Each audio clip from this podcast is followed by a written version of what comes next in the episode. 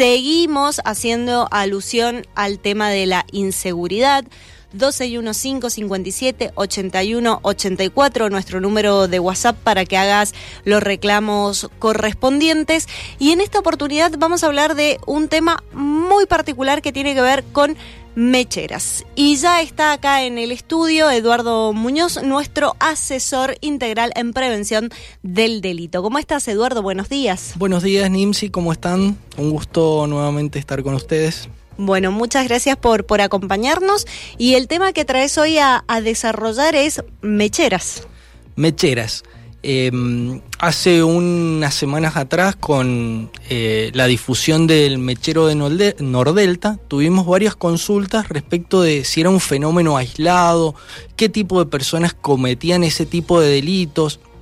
Y en realidad hay una interesante gama de, delincuentes que se dedican a este tipo de, delitos. En algunos eh, lugares de Latinoamérica se los conoce como farderos y no como mecheros. Mechera es una palabra extraída del lunfardo argentino que hace referencia a aquellas eh, mujeres en su momento que eh, entraban a una tienda, introducían algún tipo de mercadería que podía ser prendas de vestir, perfumes o algún otro elemento entre sus ropas y salían sin pagar. Eh, aparentemente esa, esa, modalidad delictiva parece eh, insignificante a la hora de, eh, el monto mínimo que se, que se puede reducir al objeto de una prenda, pero si consideramos el valor global y cómo operan estas personas, es una pérdida importante para los negocios o para una zona comercial. Si tenemos en cuenta que una mechera puede extraer 10 prendas por día, eh, con un valor aproximado de 2 mil pesos, estamos eh, pensando que solamente una, una mechera puede llegar a, generar una pérdida que está alrededor de los 200 mil o 300 mil pesos por mes. Eh, solamente una persona. Si hay un grupo de personas que trabaja en una determinada eh, zona comercial, seis o siete pueden generar pérdidas eh, alrededor de los 3 millones de pesos con esa modalidad delictiva. Entonces es algo que parece insignificante, pero genera pérdidas que son millonarias. Y por ejemplo, esto, esto se puede prevenir o en ocasiones, como vemos en los videos, es tan rápido el accionar que no, no, no, alcanzan a visualizar, lógicamente. Eh, yo creo que, o sea, la prevención parte a partir del conocimiento.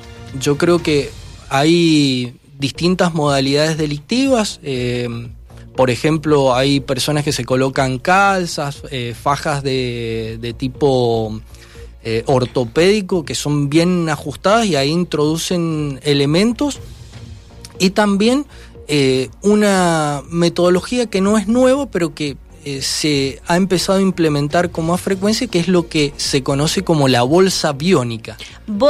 ¿Para qué es la bolsa biónica? La bolsa biónica. La bolsa biónica es una bolsa, mochila o cartera que está forrada con papel aluminio.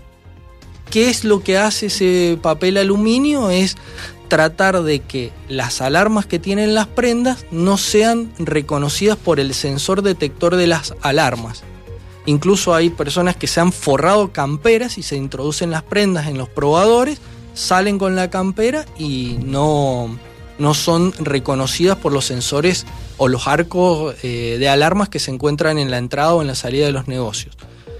Eh, ya incluso hay alarmas que eh, detectan la excesiva cantidad de aluminio como un factor de riesgo. Entonces hay nuevas modalidades que se pueden prevenir a partir de, justamente del, conocimiento de empleados entrenados, porque eh, no solamente hay una modalidad delictiva que se genera a partir del sujeto espontáneo como el mechero del Nordelta, que él tuvo ese impulso de tomar un paquete de carne y guardárselo, incluso no tuvo en, cuenta que estaba siendo filmado, que pasó su, tarjeta y sus datos los tenía el comerciante y que podía ser falsamente identificado. Y hay otro tipo de organizaciones que ya tienen eh, un una metodología y tienen unas tácticas bastante aceitadas y trabajan en lo que se llama inteligencia grupal. Un, grupo de personas revisa y chequea a golpe de vista eh, dónde están ubicadas las cámaras, si hay guardias de seguridad, otros distraen a los vendedores y otros ejecutan rápidamente el robo. Incluso hasta la metodología va variando de acuerdo al tipo de negocio y al tipo de, las al, tipo de medidas de seguridad que se pueden encontrar en ese negocio. Algunos optan por otra metodología bastante común que es comprar, pasar por la línea de caja un objeto de ínfimo valor, esconderse las prendas y pasar eh, por la línea de caja, comprarlo y pasar como un cliente normal, pero en, eh, en, eh, dentro de sus prendas llevan otros objetos de mucho más valor. Ahora con la ingeniería esto de la bolsa biónica se podrían poner a estudiar un poco y serían ampliamente... Eh, eh, exactamente, bueno, esa modalidad de bolsa biónica está extendida en el, en el, mundo y es una modalidad que eh, en Mendoza y en el país es desde hace bastante tiempo que, existe, por eso ya los sistemas electrónicos de detección de alarmas de las prendas ya tienen eh, ese detector de exceso de, aluminio en, algún objeto. Y acá en, Mendoza se da, mm, por ejemplo, nosotros sí observamos mucho que en Buenos Aires esto es moneda corriente, ya sea, no sé, en un supermercado para robar eh, alimento que quizás es necesario para el consumo de esa persona, aunque esté mal robar. Eh, pero después vemos a los que roban, no sé, indumentaria, perfumes, bueno, cigarrillos, etcétera, alcohol, muchísimo alcohol se, se llevan también. Eh, el Mendoza, ¿esto se ha crecido en el último tiempo? ¿Se mantiene una línea de casos con, con respecto a los, a los mecheros? ¿Cómo es la situación? Yo creo que se mantiene una, línea y tenemos que considerar que hace dos años que venimos con una actividad eh, restringida, con algunas medidas de seguridad propias de la pandemia, que era que se podían ingresar eh, pocas personas a los locales, tenían que estar eh, tenían que mantener cierta distancia y que últimamente esas medidas ya se han flexibilizado y ya entran masivamente como en la época prepandemia. Entonces, eh, si comparamos eh, los últimos dos años, seguramente se ha incrementado porque la actividad comercial ha vuelto a lo que ah. era eh, la época prepandemia. también se han incrementado la cantidad de negocios que venden así al por mayor, donde ingresa gran cantidad de gente, donde los espacios son reducidos y que la vigilancia natural es eh, reducida, por eso es, esos, esa forma de venta genera oportunidades para este tipo de delincuentes. Bien, y si tuvieras que darle ahora... Em, una ayuda a aquellos comerciantes, un consejo que nos están escuchando, ¿qué le decís? Primero, eh, por lo menos eh, conocer cómo operan estos delincuentes y que en el caso de que sean detectados eh, es, es preferible que sean judicializados porque muchos de los que se dedican a esta actividad cuentan con dinero y si son sorprendidos quieren pagar lo que se llevaban para evitar ser ah, perseguidos penalmente. Los que se encuentran profesionalizados en este tipo de, en este tipo de delitos eh, ya lo tienen asumido incluso hasta por la pena del delito que es un hurto, un hurto simple y la pena es menor, entonces saben que eh, si no cuentan con antecedentes van a estar libres en, poco tiempo y van a poder continuar con esta, con esta actividad.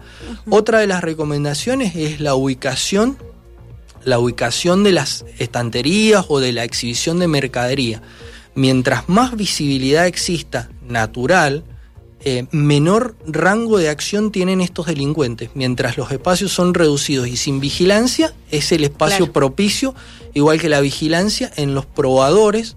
Eh, muchos negocios tienen eh, un número con la cantidad de prendas, entonces el que entra al vestidor tiene que devolver esa cantidad de prendas eh, previamente haber sido chequeado por un vendedor. Ese es un método bastante simple y seguro porque en ese lugar donde existe una cierta privacidad del cliente a la hora de probarse una prenda es donde aprovechan para introducirse eh, libremente algunas eh, algunas prendas dentro de su ropa. Bien, después vamos a hablar, em, para, para cambiar de tema, sobre el usuario. En realidad, viste que también está la otra parte, la parte del, uso, del comprador que va y lleva la cartera, por ejemplo en mi caso, que es una cartera gigante, y que en el supermercado te dicen, ¿me mostrás la cartera? No. ¿No? ¿Por qué? ¿Qué, qué límite hay? da para otro tema. ¿Tengo que mostrarla? No tengo que mostrarla si no es un policía, es un cajero. No me llevo nada. Sí, en realidad, en realidad yo creo que eh, son las medidas de prevención que toman en el supermercado. Pero es, privado. Exactamente, pero es una invitación voluntaria, no es una obligación, no es una obligación. Pero puedo decir no y no estoy faltando, no estoy faltando y no estoy eh, eh, bajo ningún delito. Exactamente, incluso eh, si tienen el sensor o el, arco de, alarma, puede pasar la cartera por el arco de alarma y no me estoy llevando ninguna ninguna prenda. Hay un supermercado en particular acá en Mendoza, no sé si lo sigue, lo sigue haciendo, que las mujeres no podían ingresar con bolsos y si ingresabas con bolso a la salida obligatoriamente tenías que mostrárselo a la cajera del supermercado. Pues sí, no, no se puede obligar. yo creo que tal vez eh, está mal expresado ese sentido de la obligación, sino de eh, pedirle amablemente que lo haga. Que lo haga. Bueno, yo te dejo ahí el tema para, para hablar también de la otra de la, otra, de la, de la otra cara de la moneda. Exacto. Así es que bueno, Eduardo, muchísimas gracias por tu compañía. Bueno, muchas gracias. Nos veremos la próxima semana. Eduardo Muñoz en esta oportunidad eh, hablando y asesorándonos en temas de prevención del delito.